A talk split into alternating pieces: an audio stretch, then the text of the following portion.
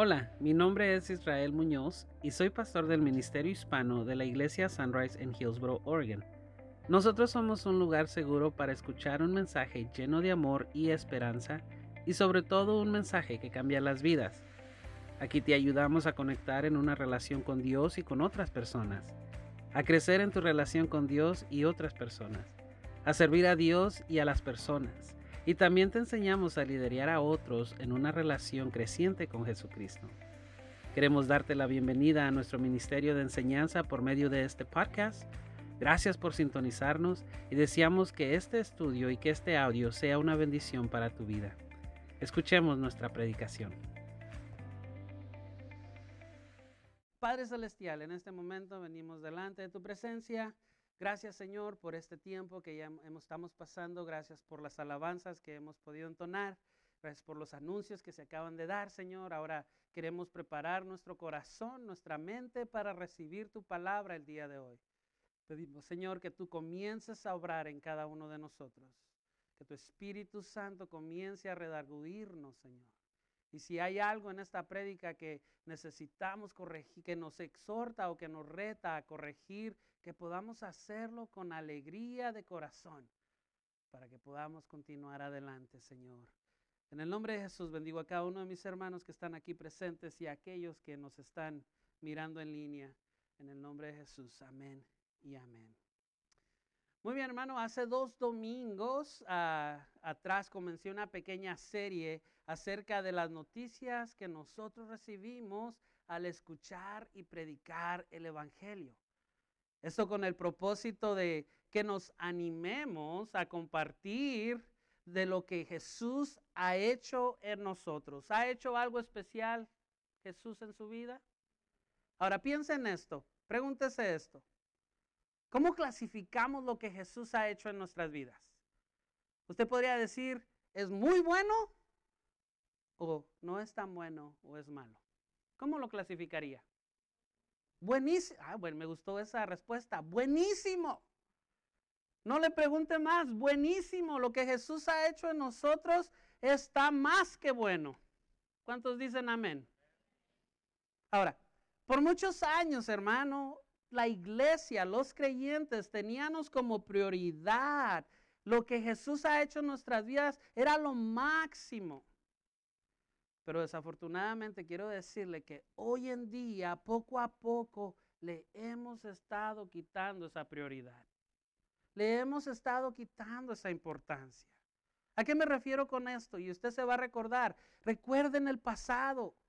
No sé qué tanto tiempo tengan el Evangelio, 5, 10, 20 años. Yo recuerdo cuando estaba pequeño en las iglesias donde mi papá pastoreaba, pastoreaba, había grupos de personas que eran personas muy avivadas, muy animadas, que, que, que hacían planes para ir a compartir el Evangelio, que no podían quedarse callados. ¿Usted conocía una persona así?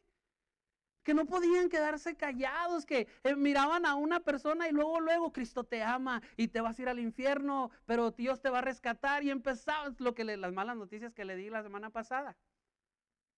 Empezaban a predicar, se iban al parque y mi papá siempre detrás de ellos para que no se metieran de problemas. Se iban al parque, predicaban, se iban a casa por casa a tocar. Ahorita ya ni los testigos de Jehová están haciendo eso. ¿Se acuerda que había personas así en las iglesias?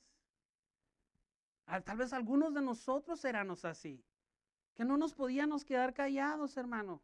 Pero en los últimos años se le ha quitado la prioridad al evangelismo.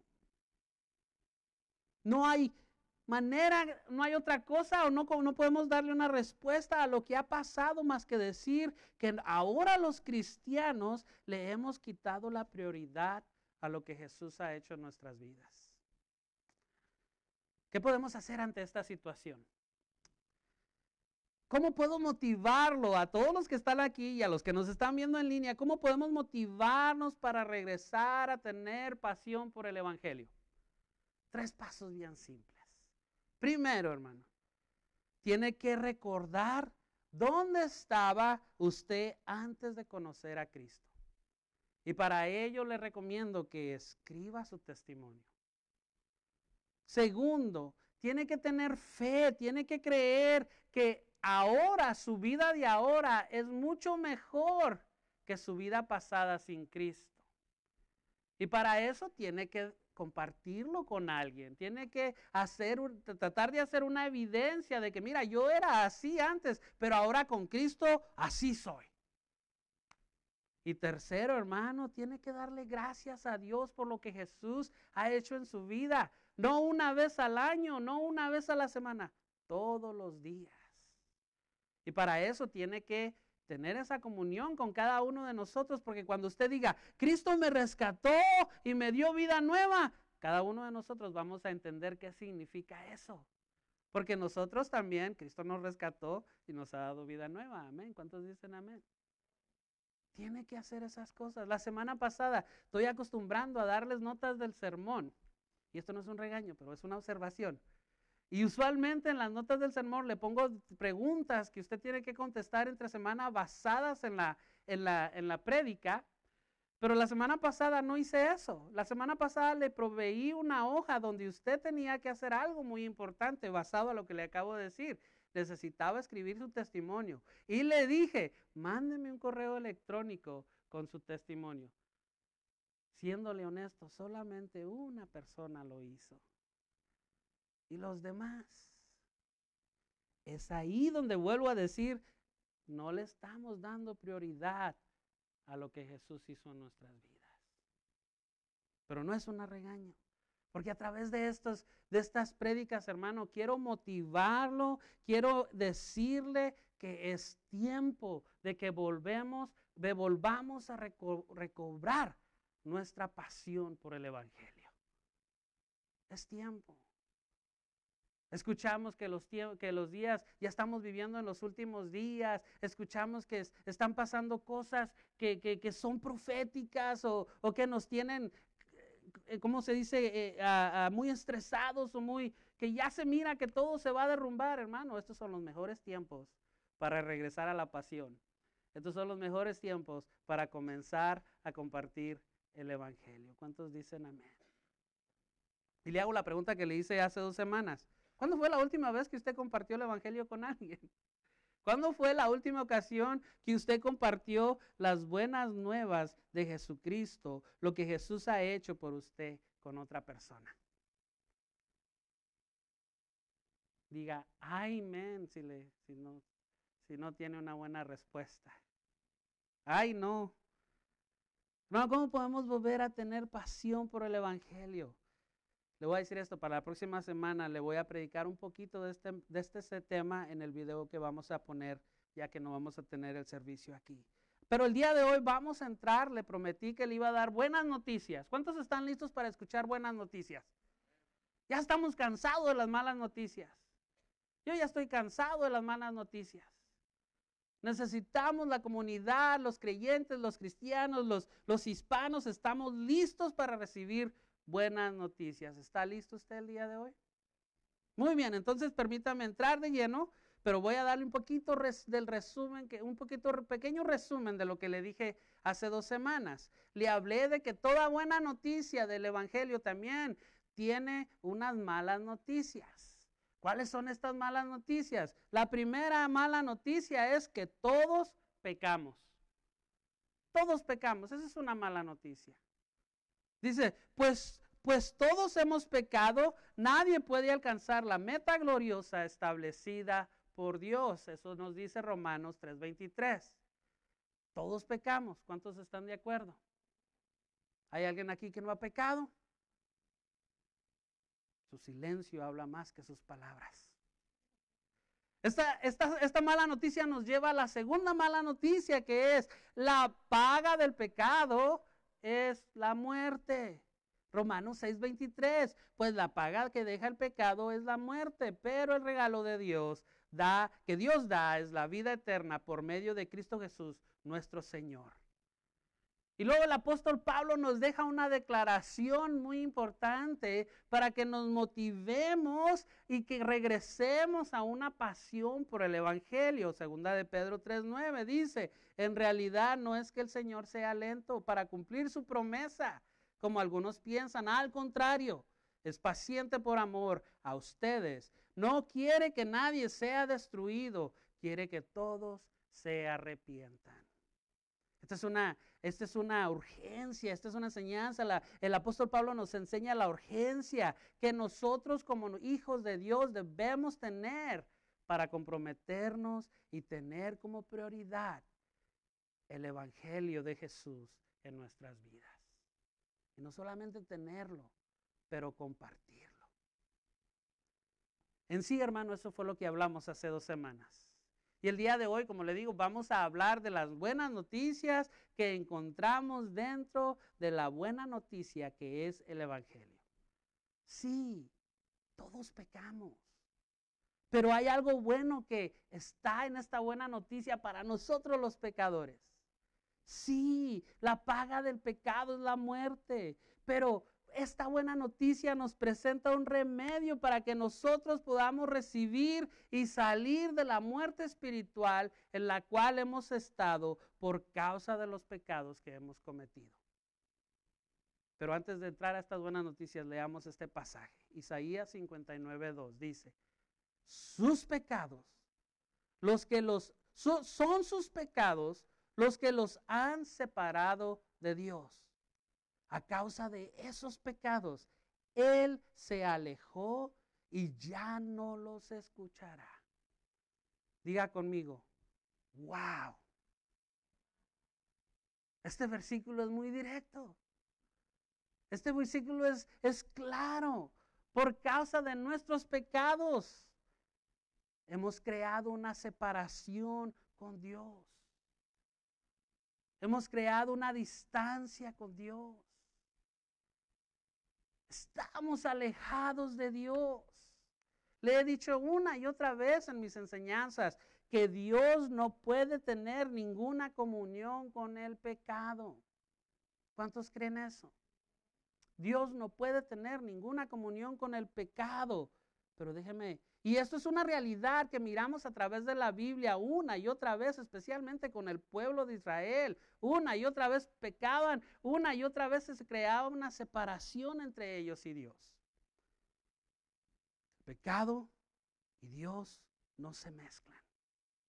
Pero déjeme, le hago esta pregunta. ¿Pero qué podemos decir de Dios y las personas pecadoras? O más específicamente, ¿qué podemos decir de Jesucristo y los pecadores? El pecado, hermano. El pecado es la acción que uno comete para crear esa separación. Esa acción es la que nos separa de Dios, pero escuche esto, Dios sigue amando a la humanidad. Dios sigue amando a las personas, aún sean estas pecadoras. Dios sigue anhelando tener una relación íntima con cada una de ellas, así como la tiene con nosotros. Dios sigue anhelando tener esa relación. Y ante esta situación no le quedó más remedio a Dios que, que, hacer algo para contrarrestar, que para hacer algo para remediar lo que el pecado crea entre él y la humanidad. ¿Cuál es este remedio? Usted lo sabe. Jesucristo. Esta es la mejor noticia que podemos recibir. El Hijo de Dios, Jesús. Él es la única manera que nosotros podemos volver a tener una relación con Dios Padre como Él lo anhela. El propósito de Dios cuando Él nos creó fue exactamente eso, tener una relación con Él. Pero una vez más, el pecado lo arruina todo. El pecado lo arruina, lo arruina todo. No el pecador, sino la acción que el pecador hace es lo que nos separa de Dios. ¿Usted es pecador? Le voy, a, voy a corregir eso. No somos pecadores, somos hijos de Dios. Pero cometemos pecado. ¿Cuántos son hijos de Dios? Como que no los convenzo. Déjeme, me voy a parar. ¿Cuántos son hijos de Dios? No es pecador usted. Usted ya ha sido lavado y comprado por Jesucristo, por la sangre de Cristo derramada en la cruz del Calvario. Somos hijos y eso nos constituye hijos de Dios, pero hijos de Dios que pecamos. Cometemos acciones que no debemos. Cometemos acciones que nos separan de esa relación de Dios. El pecado, no el pecador, el pecado es el que nos separa de esa relación con Dios. En el huerto del Edén, Adán y Eva, hermana, hermano, hermana, ellos pecaron. Pero ¿quién fue el que introdujo el pecado a sus vidas? Satanás, el enemigo, la serpiente, el chanclas, póngale lo que usted le quiera poner. Adán y Eva en su libre albedrío, albedrío que Dios les había dado, ellos pudieron y tuvieron la oportunidad de arrepentirse cuando fueron confrontados por Dios. Ellos tuvieron esa oportunidad. Pero lo que pasó fue algo muy desagradable porque cuando fueron confrontados por el pecado, mire, si ellos se hubieran arrepentido, le aseguro que las cosas hubieran sido diferentes para la humanidad pero no se arrepintieron. Porque cuando fueron confrontados, ¿qué pasó? Adán, la mujer que me diste. Eva, la serpiente. Y se empezaron a echar la culpa el uno al otro. Una de las cosas es que cuando uno peca, hermano, uno es responsable por esa acción. Uno es responsable por esa acción. So, si uno es confrontado por algo que hemos cometido, vale más que no le echemos la culpa a nadie más, porque eso no nos sirve de nada y no nos ayuda de nada. Yo pequé, soy hijo de Dios, pero pequé. Padre Celestial, perdóname, me arrepiento de ese pecado. No hubo, cuando estos fueron confrontados, se echaron la culpa el uno al otro. Así que Dios tuvo que tomar una decisión muy dolorosa para él. Muy dolorosa, pero muy importante y muy buena para toda la humanidad. Primera de Juan 4.9. Y estas palabras son para usted y son para mí el día de hoy. Dios mostró cuánto nos ama al enviar su Hijo al mundo para que tengamos vida eterna por medio de Él. ¿Cuántos le dan gracias a Dios por ello? Y aquí es donde encontramos las buenas noticias del Evangelio. Si la primera mala noticia es todos pecamos, la buena noticia que contrarresta esta es esta. Cristo murió por nosotros. Cristo murió por nosotros. Romanos 5.8. Pero Dios muestra Dios mostró el gran amor que nos tiene al enviar a Cristo a morir por nosotros cuando todavía éramos, cuando todavía éramos pecadores. La Biblia nos, nos dice que el Hijo de Dios, Jesucristo, tomó nuestro castigo, tomó nuestro lugar para darnos vida eterna. Imagínese esto, supongamos esto. Usted está en el hospital. Su corazón ya no sirve, su corazón ya no funciona. Usted está, ya las enfermeras han hecho todo lo posible para ayudarlo. Los doctores ya han hecho todo lo posible para que su corazón por lo menos dure unos cuantos días más. Su familia ya no hay otro remedio más que esperar que pase algo feo o que pase la desgracia. Usted está ahí en el hospital sin esperanza. Usted está ahí en el hospital simplemente preparándose para morir. Y de repente entra a su cuarto en el hospital una persona desconocida. Y viene y le dice, estoy dispuesto a darte mi corazón.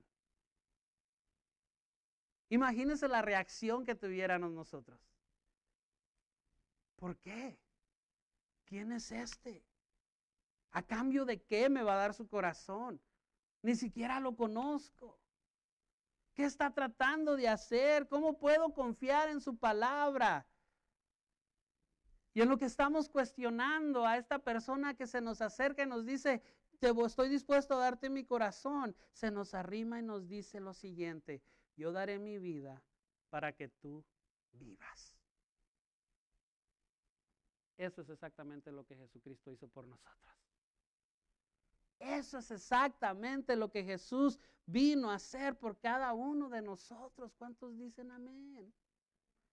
El pecado lo había arruinado todo. Nuestro corazón estaba más muerto que vivo y como resultado estábamos, eh, estábamos viviendo en la segunda mala noticia que le di hace dos semanas, que es la paga del pecado, es la muerte. Pero cuando Jesucristo entró a, ese cuarto a decirnos, estoy dispuesto a darte mi corazón, recibimos la segunda buena noticia, que es, puedes ser salvo por fe en Jesús solamente. Efesios 2.8, Dios los salvó por su gracia cuando creyeron. Eso tiene que ver con fe. Ustedes no tienen ningún mérito de esto. Es un regalo de Dios. Cuando Jesús entró a nuestra habitación, hermano, donde estábamos peleando con el pecado y nos dijo, yo daré mi vida para que tú vivas, en ese momento nosotros tuvimos que activar nuestra fe en Él. ¿Quién sería capaz de dar su propia vida por nosotros? No le busque más. No vamos a encontrar a nadie más más que a Jesús. Jesucristo fue el único que pudo hacerlo. Ahora, ¿qué significa fe? La fe significa confianza. ¿Queremos vencer el pecado? Debemos confiar solamente en que Jesús es el único que nos puede dar salvación. Esto debe ser algo simple para todos nosotros los cristianos, tan simple como en este momento yo estoy confiando en este banquito. Yo me senté, ni siquiera pensé, yo estoy confiando que este banquito me puede sostener a pesar de que estoy un poquito más pasadito de peso. Estoy aquí sentado bien a gusto. Estoy confiando de que esto no se va a caer. Y si se cae, pues me levantan, ni modo. Así debe ser nuestra confianza en que Jesús nos da salvación y vida eterna. Tan simple como eso. ¿Me entiendes lo que le estoy diciendo? Y esto nos debe llevar a la última noticia que le quiero dar el día de hoy. La tercera noticia es esta. Jesús murió para que tú y yo vivamos eternamente. Romanos 6:23, regresamos a esto. Pues la paga que deja el pecado es la muerte, pero el regalo que Dios nos da es la vida eterna por medio de Cristo Jesús, Señor nuestro. Y este es el punto, hermano, que nos debe regresar a la pasión por el Evangelio el saber que tenemos vida eterna, el saber que tenemos salvación por lo que Jesús nos dio en la cruz del Calvario, por lo que Dios mismo, el Padre, hizo en nuestras vidas, hermano, eso es lo que nos debe llevar y nos debe regresar a la pasión por el Evangelio. ¿Qué más podemos decir a esta buena noticia? ¿Qué más podemos añadirle a esta buena noticia? Absolutamente nada. Absolutamente nada. Estas son, eh, hablamos de malas noticias, pero ahora, el día de hoy, usted está escuchando cuáles son las buenas noticias del Evangelio de Jesús, lo que Él nos ofrece. Así que le hago este reto en este momento. Piensa en esto. Piensa en dónde estaba usted antes de conocer a Cristo. ¿Cómo se encontraba usted antes de conocer a Cristo? ¿Cuál era su futuro antes de recibir la salvación que Jesús le, dio? ¿Cómo se sentía antes de conocer a Cristo? Contésteme esta pregunta. ¿Su vida el día de hoy, después de haber conocido a Cristo, es mejor o es peor? ¿Por qué? ¿Por qué? Si todavía estamos pasando sufrimiento. Si todavía estamos en problemas. Si todavía hay dificultades.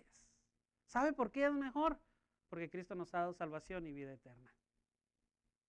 Y eso es algo que nada más, nadie más no lo puede dar. ¿Está de acuerdo conmigo? Pero el pecado crea una separación. El pecado, no importa, hermano, si ya somos hijos de Dios, no importa si todavía somos pecadores, el pecado lo único que hace es que crea una separación de Dios. En las fechas ah, festivas siempre comparto la siguiente historia. Póngame atención, le voy a leer esta historia. Tiene que ver con separación. Hace un tiempo atrás, en un lugar muy lejano, en un tiempo desconocido, dos hermanos tuvieron una pelea. Los dos vivían en un terreno, sus casas estaban construidas, una al lado del otro, y detrás de la propiedad un río muy grande. Después de la pelea que tuvieron, el hermano mayor cavó una zanja entre las dos casas y dejó que el agua corriera para separar las propiedades y al hacer esto su deseo era cortar toda comunicación con su hermano. Un tiempo después pasó por ahí un carpintero buscando trabajo. Se presentó ante el hermano menor y le dijo, ¿tienes, ¿tienes algún trabajo para mí? El hermano menor contestó, sí, tengo esta madera que está aquí. Me gustaría que me ayudaras a construir una cerca, un muro, de madera muy alto. Ah, me perdí aquí. Ok, un muro de madera entre la parte de mi hermano mayor y mi parte. Él construyó este canal para que nos perdiéramos la comunicación. Pues yo le mostraré que puedo hacer algo mejor. Y con este muro, muro de madera, él no podrá ni siquiera mirar a mi propiedad. El carpintero le contestó, creo que este es un problema común el día de hoy. Las personas tienen desacuerdos, tienen pleitos, y lo primero que buscan es crear una separación construyendo muros, construyendo canales, para que no vuelva a haber ninguna interacción entre las personas. El hermano menor contestó, solo haz lo que te estoy pidiendo y recibirás tu pago. Y lo dejó ahí y se fue al mercado a comprar comida. El carpintero trabajó todo el día, pero él no construyó un muro, él construyó un puente un puente sobre el canal de agua que separaba las propiedades. Cuando el hermano menor regresó, confrontó al carpintero, lo tomó del cuello, lo golpeó y le gritó, esto no es lo que yo quería que hicieras. Yo te pedí un muro y tú construiste un puente. ¿Qué parte de que yo ya no quiero tener comunicación con mi hermano no entendiste? Y en lo que el hermano menor golpeaba al carpintero, el hermano mayor salió para ver qué estaba pasando y mirando el puente que se había construido, se conmovió, lágrimas empezaron a correr por sus mejillas y corriendo sobre el puente, llegó a donde estaba su hermano menor, lo abrazó y le dijo, hermano, qué gran corazón tienes. Yo en mi enojo contigo decidí separarme construyendo este canal de agua y tú me has mostrado tu amor y tú me has mostrado tu humildad y tu corazón al mandar construir este puente sobre el canal para poder reconciliarnos. Ante esta declaración el hermano menor no pudo más y empezó a llorar. Y en ese momento los dos se reconciliaron pidiéndose perdón el uno al otro. Después de unos minutos voltearon hacia donde estaba el carpintero, pero no lo encontraron. Ya los había dejado porque su trabajo ya había sido completado y terminado y no recibió ningún pago. Muchas veces, hermanos, nosotros permitimos que el pecado construya un canal muy grande para separarnos de Dios. Muchas veces pensamos cuando fallamos, cuando pecamos, ya no somos dignos más ya no somos dignos de recibir el perdón de Dios en nuestras vidas. Aun cuando Jesucristo ya pagó todo por nosotros, cuando cometemos un error, lo primero, muchos de nosotros, lo primero que dejamos que ese pecado comience a construir en nuestras vidas es ese muro de separación. Ya no quiero que Dios me mire. Porque ya no soy digno. ¿Quién se ha sentido así? Yo me he sentido así muchas veces. Quiero decirle que Dios lo sigue amando, aún con su pecado.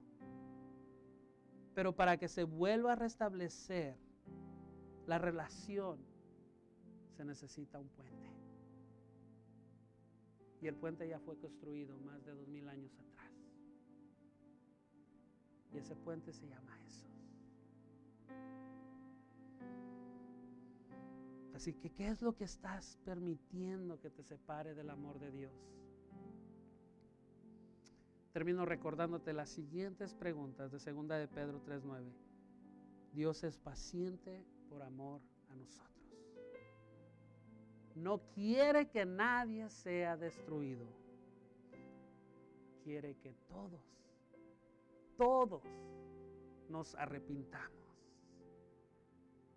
No dejes, hermano, que el pecado te separe del amor de Jesús. No permitas que el pecado crea o haga que se, se construya un muro o un puente en tu, en tu relación con Dios. Recuerda que Dios siempre está más que dispuesto para perdonarte para recibirte una vez más. Es donde está, inclina tu rostro. Vamos a darle gracias a Dios.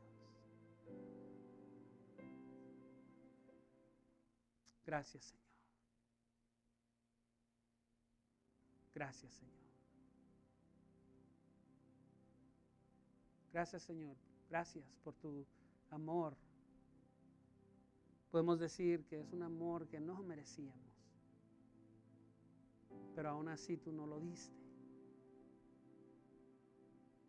Nosotros no teníamos ningún mérito para recibir ese amor, pero aún así tú fuiste tan especial con nosotros y no lo diste. Y ahora lo único que podemos decir es gracias. Porque podemos escuchar estas buenas noticias y saber que no el pecado, si nosotros nos arrepentimos y creemos en ti, el pecado no creará ninguna separación entre tú y nosotros. Te doy gracias, Señor, por las buenas noticias del Evangelio. Que estas palabras que hemos escuchado tanto hace dos domingos como este domingo, Señor, creen en nosotros esa pasión, que nos devuelvan a esa pasión por el Evangelio, que nos devuelvan a, tener lo que tú hiciste por nosotros en la cruz del Calvario como una prioridad para nuestras vidas. Que volvamos a ese gozo, a esa alegría de poder compartir. Gracias. Gracias. Las buenas noticias del Evangelio, hermano, simplemente nos invitan a creer más en Jesús. Porque esa es la única manera para recibir perdón y salvación. Creer que Jesús murió en la cruz del Calvario por mis pecados. Creer que Jesús dio su vida para ponerse en el lugar que nos correspondía a nosotros. Pero no solamente se quedó en la cruz, sino también tenemos que creer que al tercer día Él resucitó y el día de hoy está a la diestra del Padre intercediendo por cada uno de nosotros para que si hay pecado en nosotros en este momento podamos acercarnos al Padre por medio de la sangre que Jesucristo derramó en la cruz del Calvario y pedir perdón. Así que yo le hago esta invitación y con esto termino, ya se me acabó el tiempo. ¿Por qué no le pide perdón a Dios en este momento?